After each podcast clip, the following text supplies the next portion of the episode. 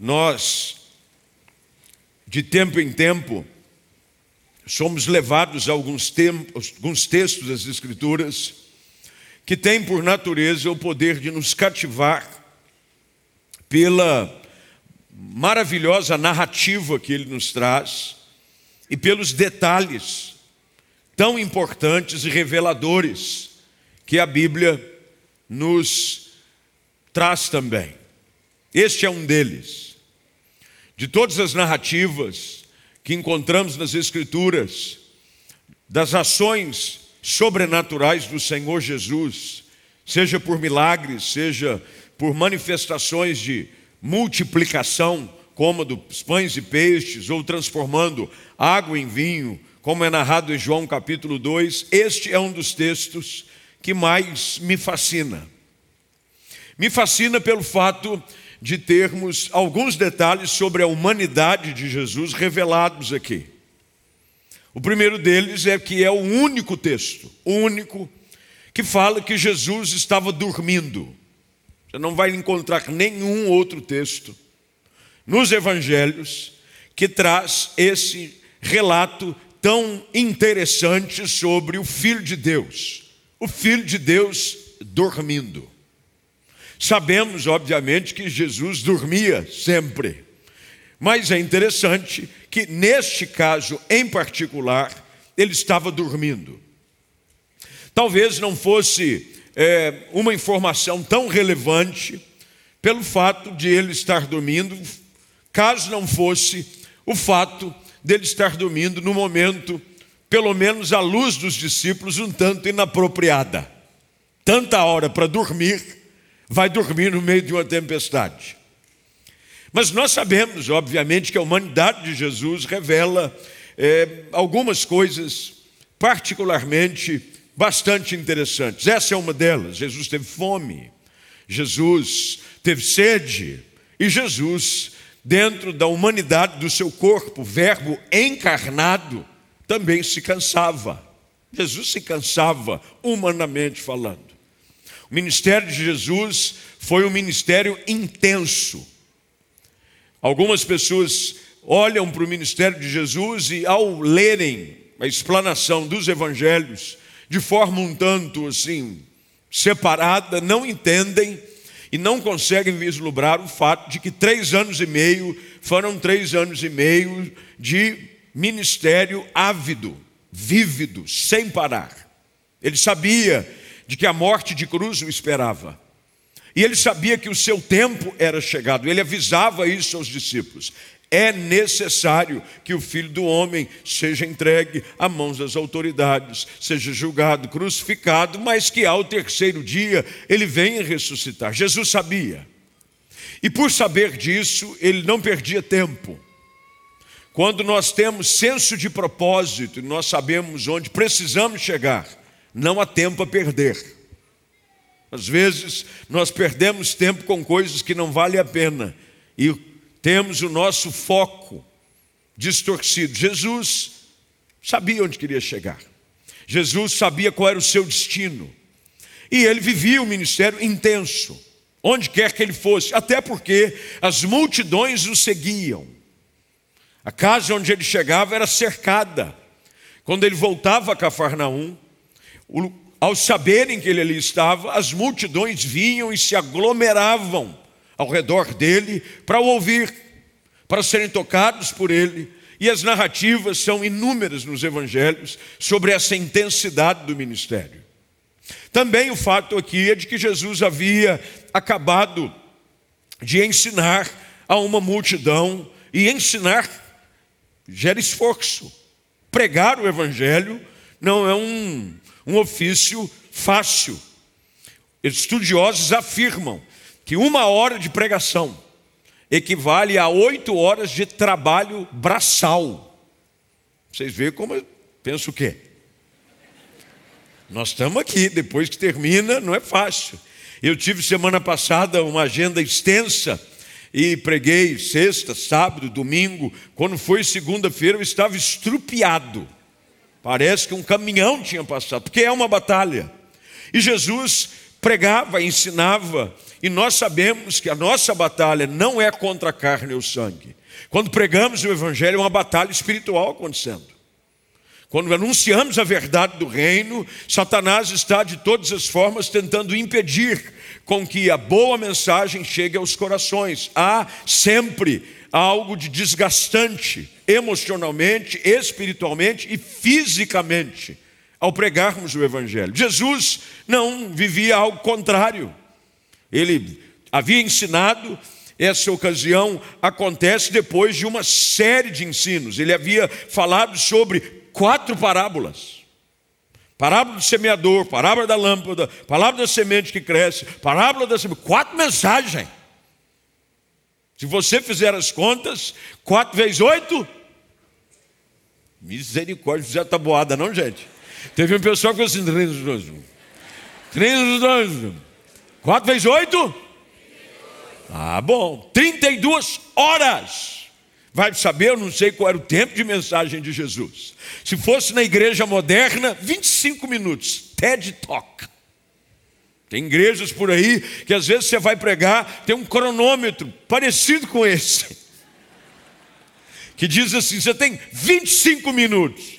Como Jesus é o Senhor do tempo, eu creio que ele falava por horas, ensinando as multidões, gostavam de ouvi-lo. Tanto é que na multiplicação dos pães e peixes, as pessoas passaram o dia inteiro sem comer, ouvindo o Senhor Jesus.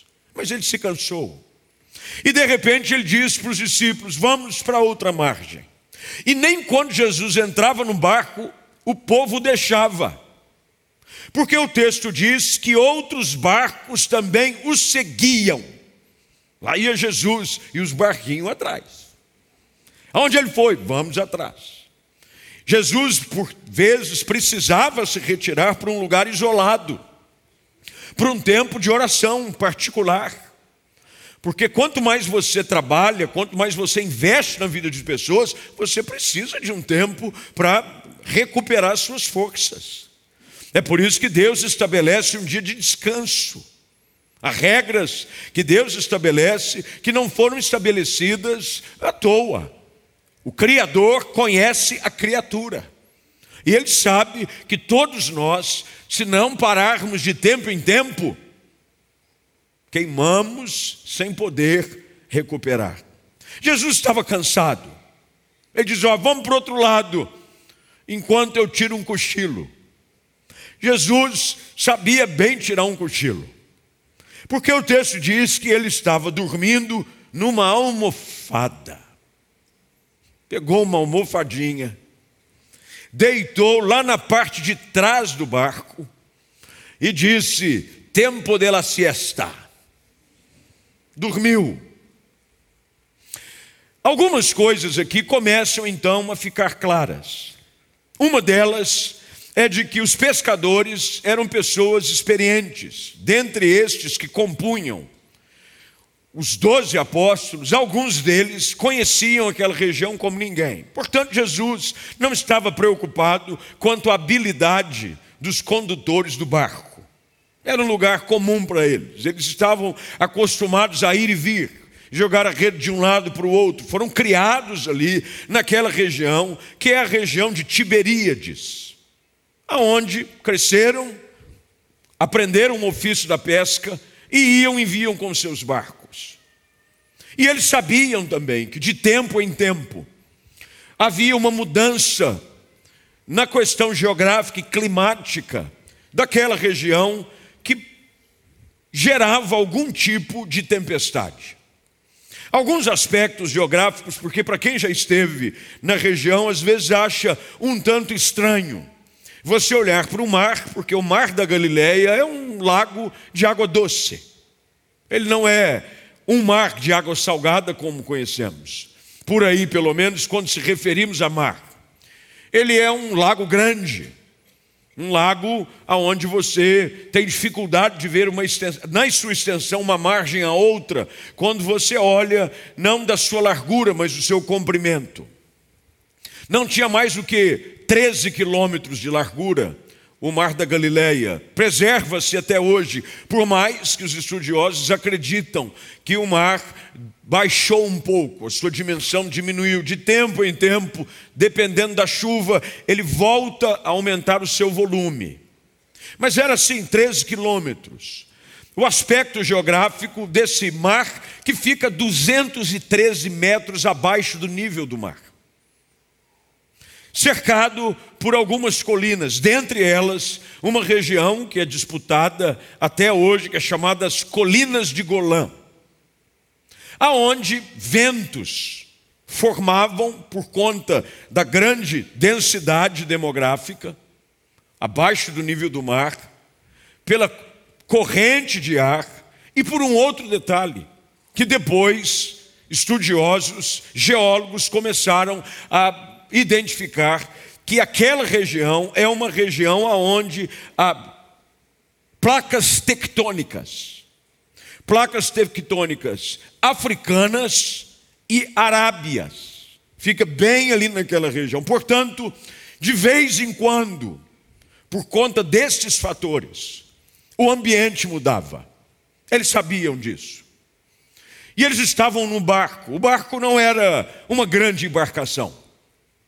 Eu estive, como sempre vou, se você tiver interesse, depois você pode buscar maiores informações. Quase todos os anos eu vou a Israel, levo um grupo. E numa das vezes que fui, tivemos a oportunidade de ir até uma área aonde está hoje a mostra um barco que foi descoberto, que é datado do tempo de Jesus. Arqueólogos, de uma forma assim, inusitada, encontraram alguns vestígios e foram feitos um preparo todo ele adequado para tirar esse barco que estava por causa da lama soterrado e tiraram esse barco, ele está à mostra nesse museu que fica às margens do Mar da Galileia.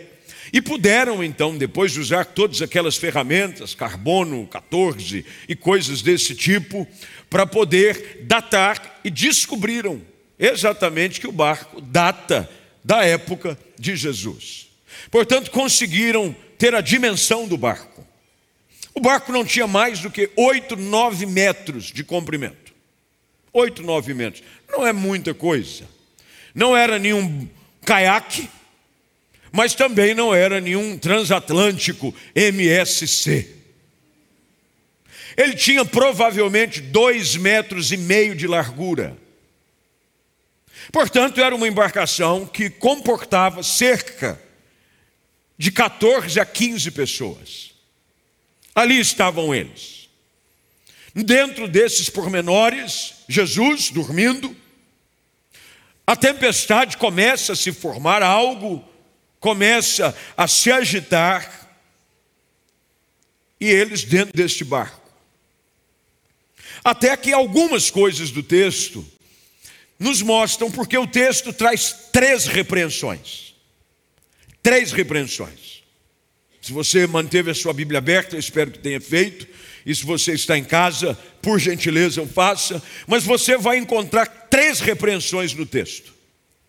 Primeiro, há uma repreensão por parte dos discípulos. Os discípulos repreendem Jesus. Mestre, não te importa que morramos? A criatura chamando a atenção do Criador. Não ri, porque às vezes você faz a mesma coisa. Depois tem a segunda repreensão. É Jesus repreendendo os discípulos. Estão com medo? Vocês ainda não têm fé? E finalmente a repreensão que muda o ambiente, que é Jesus repreendendo o vento e o mar. Essas repreensões e essa, esses detalhes do texto vão nos ensinando algumas coisas. A primeira delas é de que os ambientes, eles são passíveis de transformação e mudança. Ambientes mudam, situações mudam. Basta você olhar para a sua própria vida. Você há de concordar comigo de que a sua vida nunca foi maresia, olha maresia. De vez em quando as ondas se levantam fortemente, mesmo num ambiente que lhes é familiar. Tudo ali era familiar para os discípulos: o ambiente, o mar, o barco e o mestre. Tudo era familiar. Mas o fato de você estar num ambiente familiar conhecido, ao que você já está habituado a ele, não o livra de possíveis tempestades de tempo em tempo. Tempestades não vêm só em lugares desconhecidos. Tempestades também tendem a surgir em lugares comuns. Há tempestades dentro de casa, há tempestades num trabalho que você já está dentro dele trabalhando, quem sabe, há alguns anos. Há tempestades, inclusive, dentro de nós. Porque deixa eu te dar essa informação, talvez você não saiba, mas você se conhece desde que você nasceu. Ou não sabia disso? Desde que você nasceu, você convive com você. E de vez em quando, mesmo conhecendo você como você acha que conhece, surgem tempestades dentro de nós. Surgem. As placas tectônicas do nosso coração mexem. Às vezes, um ambiente geográfico dentro da nossa alma, o vento sopra e o mar se agita. E nós enfrentamos essa realidade. A realidade de que as tempestades surgem de vez em quando. Elas vêm. Vêm e nos ensinam algumas coisas. Dentre elas, a tempestade nos ensina de que durante a jornada em direção a um propósito, nós enfrentaremos lutas. Um dos detalhes do texto é a convicção que Jesus tem, e ele passa essa certeza aos discípulos, do destino que estava sendo buscado. Passemos para o outro lado. Nós vamos para lá. Essa semana eu fui a uma loja e até comentei com uma pessoa, acho que ontem, eu não sei onde foi. Comentei com alguém, não sei se foi durante o dia ou à noite. Mas me chamou a atenção que no balcão de uma loja eu fui trocar um, um produto que havia ganho de aniversário, que foi dois meses atrás, mas eu continuo recebendo presentes caso você não tenha dado. Se Deus moveu o seu coração, sinta-se na liberdade de fazê-lo. Eu sou igual à igreja, e a gente comemora um ano de aniversário. E até chegar o ano, então a gente vai comemorando sempre. Eu fui trocar porque um produto tinha que vir de outra loja, de outro estado e tudo mais, e estava em falta, até que finalmente chegou e eu fui lá trocar. E quando eu cheguei, havia no balcão um folheto, que é da própria loja. E é interessante como às vezes Deus nos mostra as coisas né, de forma simples. Já perceberam isso? Não? Eu não sei se você tem essa percepção para ver e ter algumas revelações que o Espírito Santo usa com alguns bilhetes, com algumas coisas. Já havia, é um folheto de distribuição da loja que dizia assim: o caminho em direção ao destino não é reto. Não é. O que, que o texto quer dizer? Não é aquela linha, sabe? Vai tudo bem vai dar tudo certo, vai correr tudo bem. Não vai. O fato é de que nós sabemos para onde vamos, porque o povo de Deus sabe para onde vai. Se tem uma garantia que o povo de Deus precisa ter, é para onde vai. Propósito. Não só quanto à vida espiritual, mas a todos os aspectos da vida. Você precisa saber para onde vai a sua família, para onde vai o seu casamento, para onde está indo na criação de seus filhos. Propósito. Mas o fato é de que, em meio à jornada em direção ao cumprimento de uma direção de Deus para a nossa vida, nós enfrentaremos dificuldades. Num ambiente familiar, nós às vezes vamos nos deparar com essa pergunta. Por vezes caímos no mesmo questionamento e na mesma repreensão de, dos discípulos para com Jesus. O Senhor não se importa. Você já enfrentou momentos assim onde você chegou, se não a perguntar, a pensar: O que para Deus não muda nada. Porque antes que a palavra chegue nos seus lábios, ele já sabe. Então diz assim: vou pensar, não adianta esconder. Ah, eu não falei, pensou. É por isso que nós pecamos quando erramos, não apenas com o que falamos, mas com o que. Você tem que levar cativa sua mente à obediência de Cristo. E às vezes você não falou, mas você pensou. Deus não está nem aí, Deus não se importa. Está vendo o tumulto que está na minha casa, na minha família, a enfermidade, a dificuldade financeira. E no ambiente aonde você está, você começa a ficar assustado achando que vai morrer. E esse é um dos perigos de quando a coisa aparentemente parece fugir do nosso controle. Nós achamos que Deus também perdeu o controle. A gente acha, Deus perdeu o controle, está dormindo. Ele não sabe nem o que está acontecendo. Ele está lá na almofadinha dele. Está lá dormindo, barco agitado, porque olha o que o texto diz, por gentileza. Uma forte eh, tempestade se levanta, verso 37. As ondas arrebentam sobre o barco. Se você já andou de barco e pegou algum tipo de onda agitando o barco, você sabe que se tem uma coisa que é desconfortável, é tempestade no meio de uma água agitada.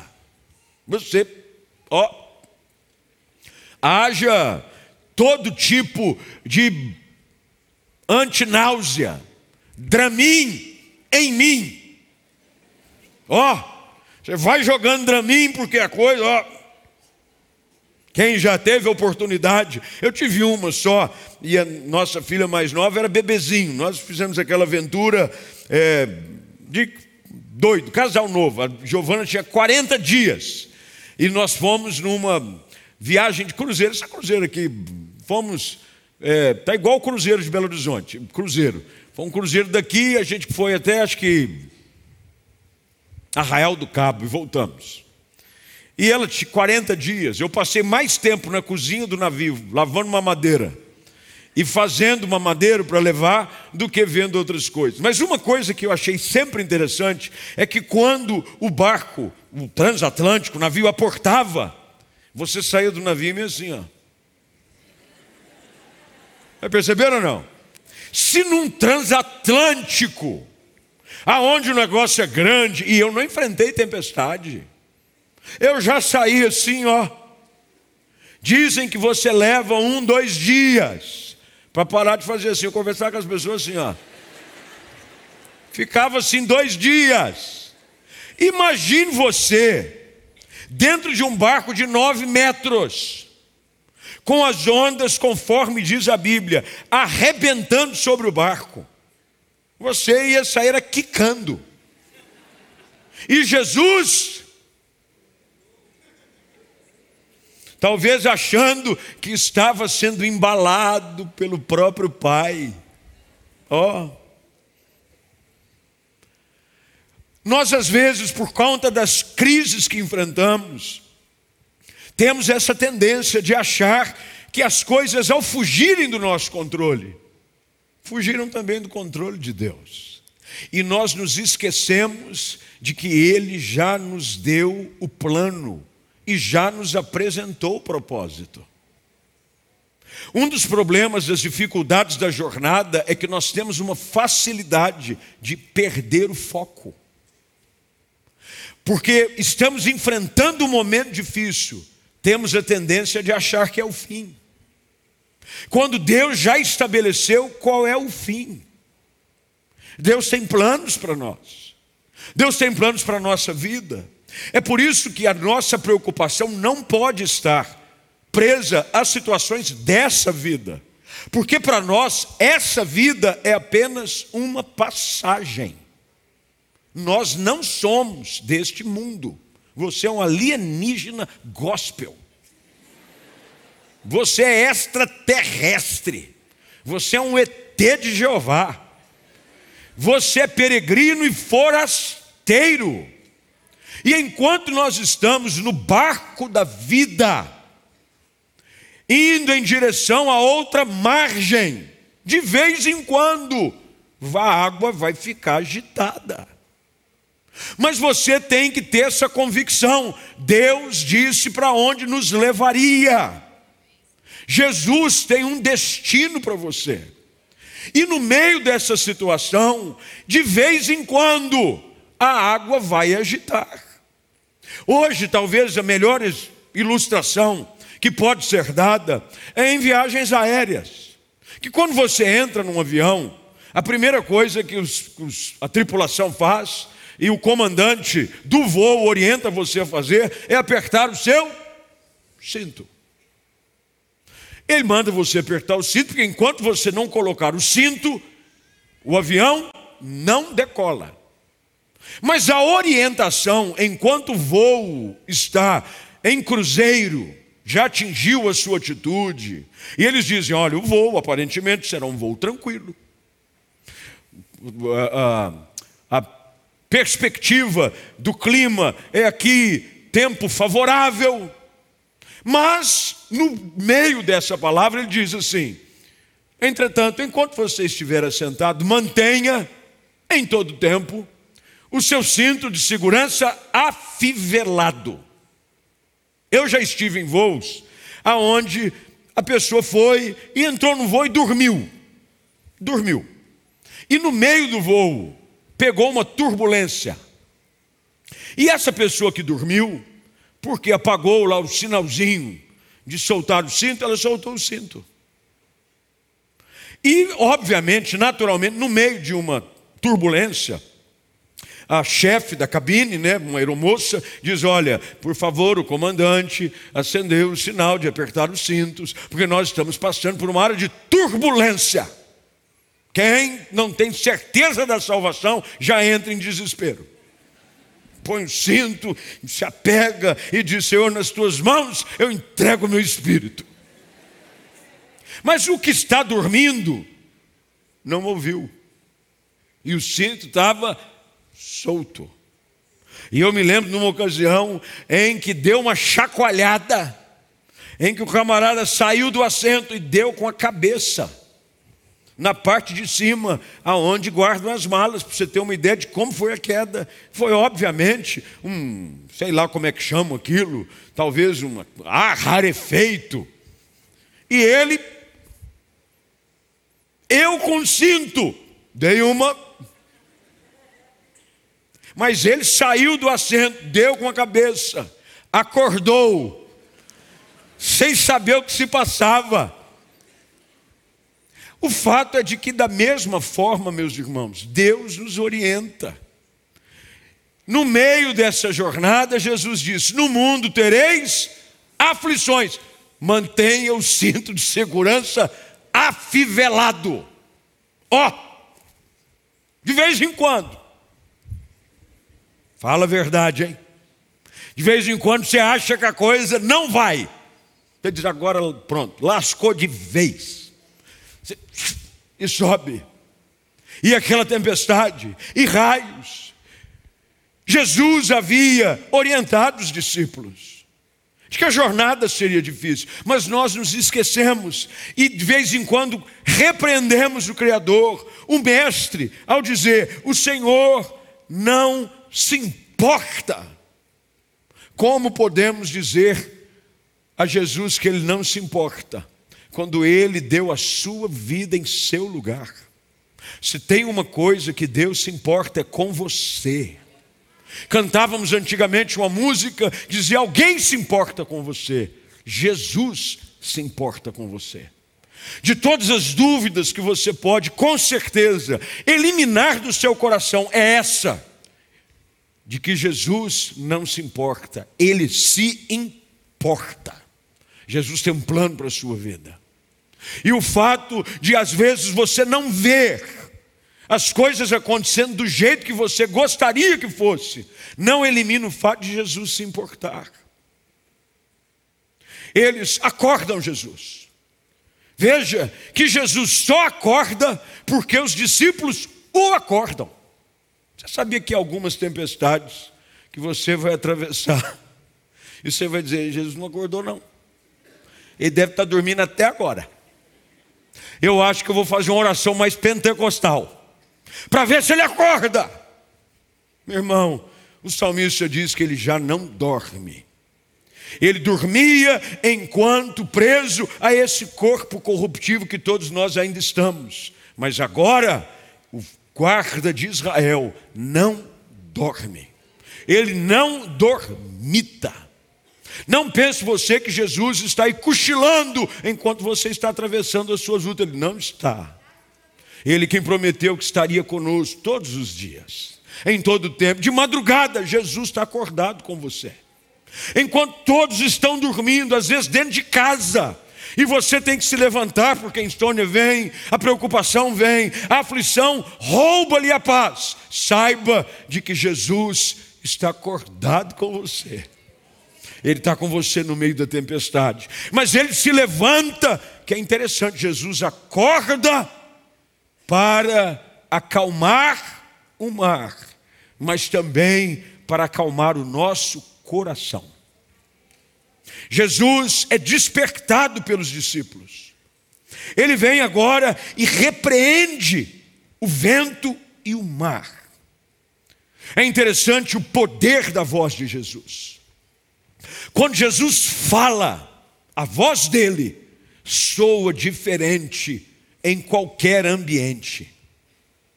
Como pode o vento que nem ouvidos tem. Porque o vento não tem ouvido. Mar não tem ouvido. Mas a criação se submete e entende a voz daquele que a criou. Ele se levanta, o mestre desperta e repreende de silêncio. Silêncio. Que Jesus maravilhoso é esse? Que tem o poder de, no meio da nossa agitação, simplesmente repreender.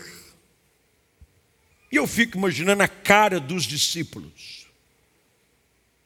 A expressão no rosto dos discípulos, conforme o texto nos traz, e Marcos claramente traz a narrativa que é registrada por ele, mas é narrada por Pedro. Quem vive a experiência e é personagem desse evento é Pedro. Marcos não está aqui. Pedro é quem narra todos os detalhes. E Pedro traz esses detalhes. Ele se levantou. E ele repreendeu e disse: silêncio, aquete-se. E eu gostaria que ele tivesse dado detalhes sobre qual era a reação dos colegas a bordo. Caras de medo, de espanto, porque o verso 41 traz um detalhe sobre a reação deles. Eles estavam apavorados. Você já viu alguém apavorado? Está na cara dele que ele está apavorado a coloração muda, as pupilas dilatam,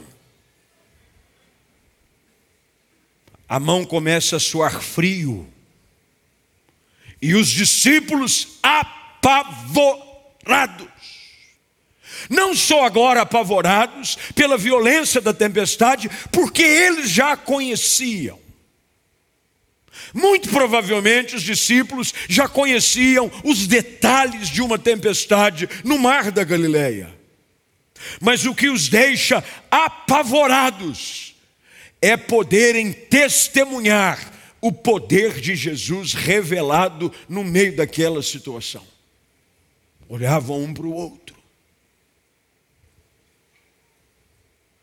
e diziam e perguntavam uns aos outros: Quem é este homem? Veja, eles não haviam conhecido há pouco tempo. Eles já tinham caminhado com Jesus tempo suficiente para terem alguma noção de quem ele era. Normalmente nós perguntamos quem é quando você nunca viu. Você já teve num ambiente, a pessoa vem, começa a falar, ela se distancia, você pergunta assim para o outro: quem é? Você já fez isso? Não. Quem é? Quem é? É o doutor, é o doutor. Quem é o fulano? Não, fulano aqui. Quem é? O fato é que nós aprendemos aqui nessa história de que as tempestades da vida, primeiro, elas não vêm para nos destruir, elas vêm para nos provar. As tempestades da vida não anulam o governo e a autoridade de Cristo sobre tudo que está acontecendo. Mas as tempestades da vida também vêm para nos revelar alguns aspectos sobre quem é Jesus que ainda nós não conhecíamos. Quando Jó, mesmo sendo um homem de oração, um homem que é apresentado no livro que leva o seu nome, íntegro, reto, temente a Deus e que se desviava do mal. Se você for fazer uma personificação de um crente, nota 10, Jó encabeçava a lista. Orava pela sua casa, sacrificava em favor dos seus filhos, até que a enfermidade vem, até que os seus bens são tomados, até que ele é zombado pelos seus funcionários. Mas em um certo momento, Jó é obrigado a reconhecer de que antes eu o conhecia de ouvir falar, mas agora os meus olhos te veem. Às vezes nós vamos ver Deus exatamente na tempestade, e é por isso que Ele as permite. Tempestade não é para te deixar em desespero, pânico achar que você agora perdeu o propósito, que tudo chegou ao fim. A tempestade é para você conhecê-lo de uma forma que antes você não o conhecia. É nas suas experiências mais difíceis que você vai provar mais do poder de Deus.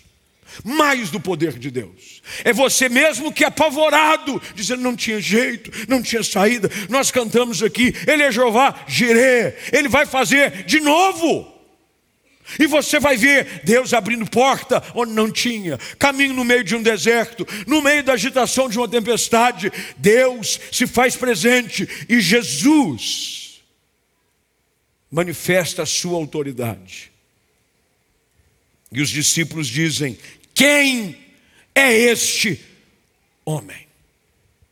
Até o vento e o mar lhe obedecem. Eles estão agora reconhecendo de que todo poder lhe foi dado no céu e na terra. Eles já haviam testemunhado, se você olhar para o na sua Bíblia, você vai ver Jesus curando antes. Se há algo intenso no Evangelho, segundo escreveu Marcos, é intensidade dos milagres que são narrados, desde o capítulo 1 e sucessivamente até o capítulo que estamos lendo em questão, há milagres acontecendo. Mas aqui há uma coisa interessantíssima sobre relacionamento com Jesus.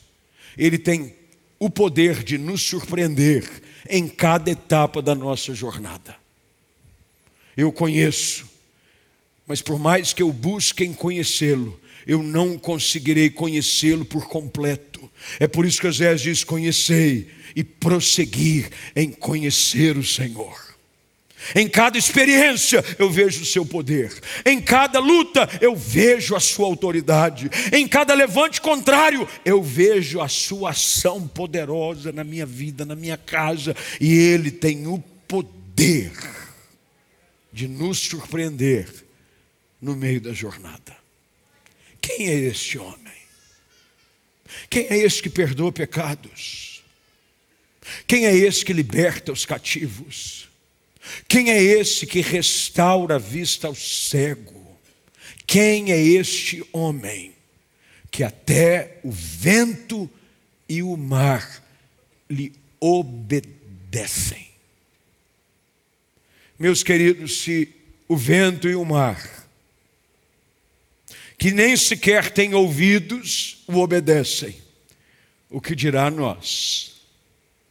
Que ouvindo por vezes, não obedecemos. que ouvindo por vezes o ignoramos, mas que nessa noite temos o poder de nos submeter ao seu governo e autoridade e trazer as nossas lutas, as nossas tribulações, os nossos medos, porque essa é a leitura que Jesus faz dos discípulos. Vocês ainda estão com medo, com medo ainda. Ele, o perfeito amor, tem o poder de lançar fora todo medo e de fazer com que nós, nessa noite, mesmo no meio do nosso barquinho agitado, como provavelmente ou talvez esteja aí ou com você em casa, ele pode se levantar nessa noite e apenas com o poder da sua voz de muitas águas dizer: silêncio, aquiete-se. Ele não precisa gritar.